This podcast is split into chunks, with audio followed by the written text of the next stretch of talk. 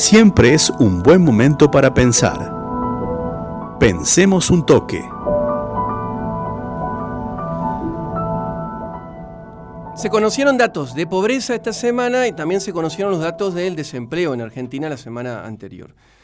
Eh, hay un, investigador que, es coordinador del Observatorio Social de la CTA Autónoma, eh, que se llama Luis Campos, mm que yo lo sigo en Twitter y la verdad que es muy interesante los, las eh, reflexiones que hace y las investigaciones que hace de CT Autónoma, Autónoma, perdón, se hizo la siguiente pregunta en Twitter. Si baja el desempleo, como ocurrió, ese desempleo abierto 7% en Argentina, se pregunta mm, Luis Campos, ¿no debería bajar la pobreza? Claro. ¿Por qué? Porque a pesar de que tuvimos una baja en la pobreza, en, el indicador de pobreza eh, eh, respecto al primer semestre del año pasado, es decir, la baja se dio en el segundo semestre del 2021, cuando analizamos ese nivel de pobreza con respecto al 2019, es decir, previo a la pandemia, no ocurre eso. Es decir, hay muchos más pobres que en el comienzo de la pandemia. Pero sin embargo, hay menos desempleo que en el comienzo de la pandemia. Luis Campos, eh, este coordinador del Observatorio Social de la CTA Autónoma, también hace la comparación con 2017. Dice que la comparación es brutal. Es decir, que tenemos un desempleo, 2017 recordemos, pongámonos eh, un poco en, tiempo y espacio, podemos decir así, 2017 es el, año, el único año en el que el gobierno de Macri tuvo una tasa positiva de crecimiento. Bien, antes de la devaluación 2018 y el, derrape. Y fue el año con menor inflación. El año con menor inflación. Eh, el desempleo hoy, según datos del INDEC, es prácticamente igual que el desempleo de 2017. Ahora, cuando vemos los datos de pobreza, observamos que saltó la pobreza del 25%, que era en 2017, al 37%, que es, fue la pobreza, de pobreza a final del 2021. Hoy debe ser más. Y en el caso de la indigencia, se duplica la indigencia prácticamente. Pasa del 4,8 al 8,2%. ¿no? Eso debería ser algo que, deberíamos eh, profundizar y preguntarnos por qué pasa esto. ¿Por qué pasa el fenómeno de que en Argentina se puede ser pobre aún trabajando? Es decir, hay más gente trabajando, hay más gente que lleva ingresos a su hogar, pero sin embargo sigue siendo pobre. Totalmente. Y esto está hablando de una cosa primero, la inflación galopante que tenemos una inflación altísima en la que es prácticamente imposible mejorar las condiciones de vida, o es muy difícil mejorar las condiciones de vida de eh, los argentinos y argentinas, aún con una tasa de crecimiento fuerte como fue el año pasado. Y la otro, lo otro, la explicación que yo le encuentro, es el deterioro profundo que tenemos en la calidad del empleo. Es decir, el empleo que genera la economía argentina, y eso sucede eh, sucedió durante todo el gobierno de Macri y, sucede ahora durante el gobierno de Alberto Fernández, es un empleo de mala calidad. ¿Informal estamos hablando? Informal, de mala calidad, ¿no? que está pagando las consecuencias de, creo yo, los volantazos económicos que tiene el país, ¿no? de modelos insustentables. que no tienen la capacidad de generar empleo, no tienen la capacidad de aumentar la productividad de la economía, no tienen la capacidad de incorporar a aquellos jóvenes, porque cuando uno ve quiénes son los más golpeados, no es como ocurría en, los 90 con aquellas personas de mayor edad, sino que los más golpeados son los jóvenes que se incorporan al mercado de trabajo y sobre todo aún las mujeres también. Esto creo que requiere políticas de acuerdo. ¿No? Mencionamos eh, a lo largo del programa el plan La Argentina Produce 2030. Ahora, es difícil instrumentar un plan cuando no hay acuerdo interno en el gobierno sobre qué hacer. Y esta semana quedó muy claro las dificultades y las diferencias en el gobierno respecto al plan. Y no quedó esta diferencia, no es tan solo entre lo que podríamos decir el ala más kirchnerista, más dura del gobierno y el ala albertista, sino que hay diferencias dentro del mismo albertismo. Dentro del mismo albertismo. Vamos a escuchar. interesante, Sí, vamos a escuchar qué decía el presidente respecto a los problemas del salario en Argentina. Estuvo en Santa Fe en una fábrica de maquinaria agrícola esta semana el presidente y dijo lo siguiente. Esta economía que tiene como tres patas, producir, dar trabajo y distribuir, está funcionando muy bien en las dos primeras. En verdad estamos produciendo mucho más. En verdad se está creando mucho trabajo. Tenemos una tasa de desempleo de las más bajas del 2013.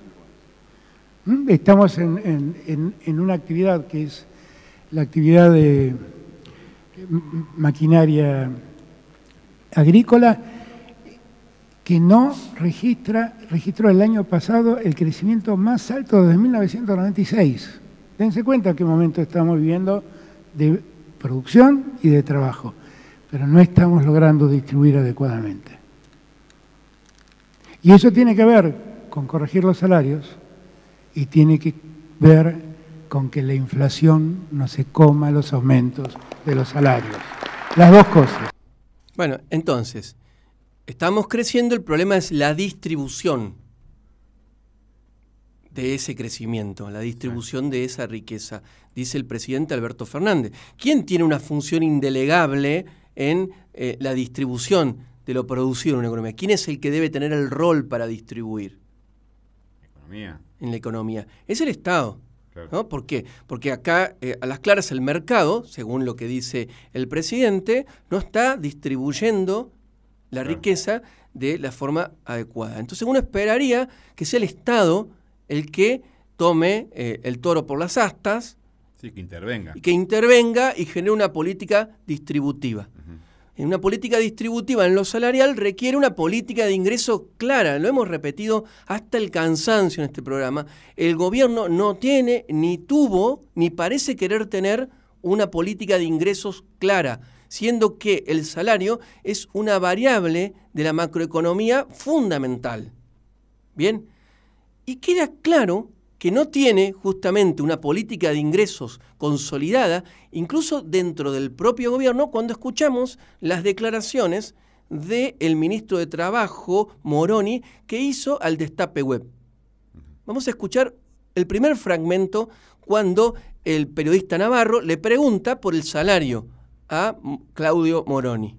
Nosotros lo que estamos viendo es que las negociaciones paritarias están funcionando adecuadamente, aún con esta inflación alta. O sea, el, tema es que a veces uno mira en la, en la, negociación paritaria el número anual y no mira el número, la frecuencia de ajustes o cuál es el ajuste inicial. O sea, las paritarias que se han venido cerrando han rondado todas entre el 45 47, 42, etcétera, pero los primeros aumentos han variado, los primeros aumentos que son los que se aplican en estos primeros meses, en los primeros tres meses, han, e, en general, en el primer mes de negociación, para ser más claro, han rondado entre el 18 y el 21%, con lo cual si sumamos a eso que los salarios ya en enero estaban cuatro puntos arriba de inflación, hoy no vemos una situación en donde en estos meses, más que efectivamente, como dice usted, estamos teniendo una inflación por múltiples motivos, eh, motivos propios, motivos muy fuertes importados por la causa de la guerra, el efecto en materias primas, en commodities, en alimentos, etcétera. Hoy no estamos viendo que eso haya afectado el ingreso real de los asalariados, los trabajadores asalariados privados y públicos. Ahora, ¿qué, es lo que estamos siguiendo? Lo estamos siguiendo muy atentamente y vamos a aplicar la misma receta que aplicamos el año pasado, que con más de 50 puntos de inflación conseguimos que los salarios crecieran casi cuatro, eh, que es reabrir las negociaciones paritarias todas las veces que sean necesarias. La escuchamos ahí a Moroni. ¿eh? Profundizó en su idea de que los salarios no están teniendo un problema con respecto a la inflación. Escuchamos el segundo audio de Moroni en esta entrevista que le hicieron en el Destape. ¿Y usted cree que en este momento con esta inflación del 3% semanal lo está logrando? Mire, si alguien tuvo en el primer mes de aumento entre 18 y 21 puntos... Eh... Pero está recuperando inflación vieja ese, esa persona. No, no, ya venían con 4, Navarro. Ya venían con enero los salarios promedio estaban 4% arriba de la inflación. Ya venían con 4. Puede ser que algún convenio se me esté escapando, es probable que algún convenio haya retrasado, eh, pero en promedio los asalariados registrados privados venían un 4% arriba de la inflación en enero. Entonces, la verdad es que yo no descarto lo que usted dice, que el gobierno en algún momento tenga usado esta herramienta, pero todavía no estamos viendo que ese sea el momento. Si en algún Cuando ha habido problemas distributivos, eh, ha habido gobiernos que lo Bueno, Néstor Kirchner lo hizo. Este, Nosotros también lo hicimos al inicio de este gobierno. Claro. Porque teníamos, veníamos con nueve meses de paritarias trabadas. Hoy no tenemos ninguna paritaria trabada. ¿Cree que no es necesario? Todavía no. Si llega a ser necesario, no tengo duda que este gobierno ha fijado como política principal de su política económica que el salario le gane la inflación. Queda claro, ¿no? Sí. Moroni, por un lado, dice que cree que no es necesario que el gobierno, por ejemplo, instrumente un aumento generalizado para los asalariados, es decir, un bono para los asalariados, como hizo al comienzo del mandato de Alberto Fernández, mientras que Alberto Fernández dice que es necesario crear política redistributiva. ¿Cuál es el gobierno en este aspecto? A su vez, Moroni dice que no reconoce, para él no hay un problema de, inflación, eh, de retraso salarial respecto a los precios, porque al comienzo de enero, comienzo de enero de este año, hay aumentos paritarios por encima de la inflación.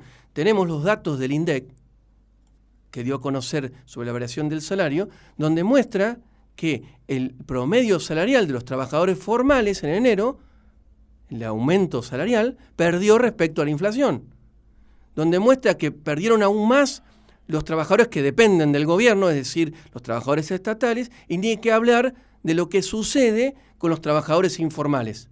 Vuelvo a hacer la pregunta. ¿Cuál es el gobierno? ¿Cuál es el plan del gobierno para esta variable clave de la economía. ¿Es lo que dice Alberto Fernández o lo que dice su principal funcionario en la cartera que tiene que ver con el mercado de trabajo? Parece difícil, parece muy difícil, el presidente es alguien de diálogo, eso se lo reconocemos, eh, de tratar de convencer a los demás, donde es muy fuerte la oposición que tiene, una posición bastante irracional, bastante racional en casi todos los temas, parece difícil que Alberto Fernández pueda convencer al resto de su plan cuando no parece poder convencer a uno de sus funcionarios más importantes. bueno, ¿qué hace Morone ahí, digamos? Bueno, ¿qué hacen los funcionarios que parece ser que no están de acuerdo con... Cristina, funcionarios que no funcionan. Sí, parecen que no están de acuerdo con el propio presidente y que los desmienten, incluso en la misma semana donde el presidente hace declaraciones. Parece muy difícil revertir la caída del salario, que es, vuelvo a repetir, una variable clave en la economía, cuando es el propio gobierno el que no está de acuerdo de qué hacer con él. Escucha La Economía Despierta todos los sábados por la FM al toque.